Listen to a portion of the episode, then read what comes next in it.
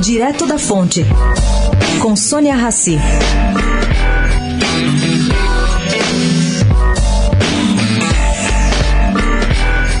Os deputados Tabata Amaral e Felipe Regoni fazem uma modificação significativa no projeto que cria a Lei Brasileira de Liberdade, Responsabilidade e Transparência na Internet. Para quê?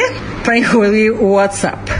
Segundo me disse a Tabata, as empresas de redes sociais precisam impedir a atuação de robôs. Os dois deputados teriam recebido aceno positivo do presidente da Câmara, Rodrigo Maia, para votar a matéria em breve. O PL prevê multa de até 10% do faturamento da plataforma de mídia social e vai além, sugerindo até ser proibida de atuar no país. Tomara. Sônia Raci, direto da fonte, para a Rádio Eldorado.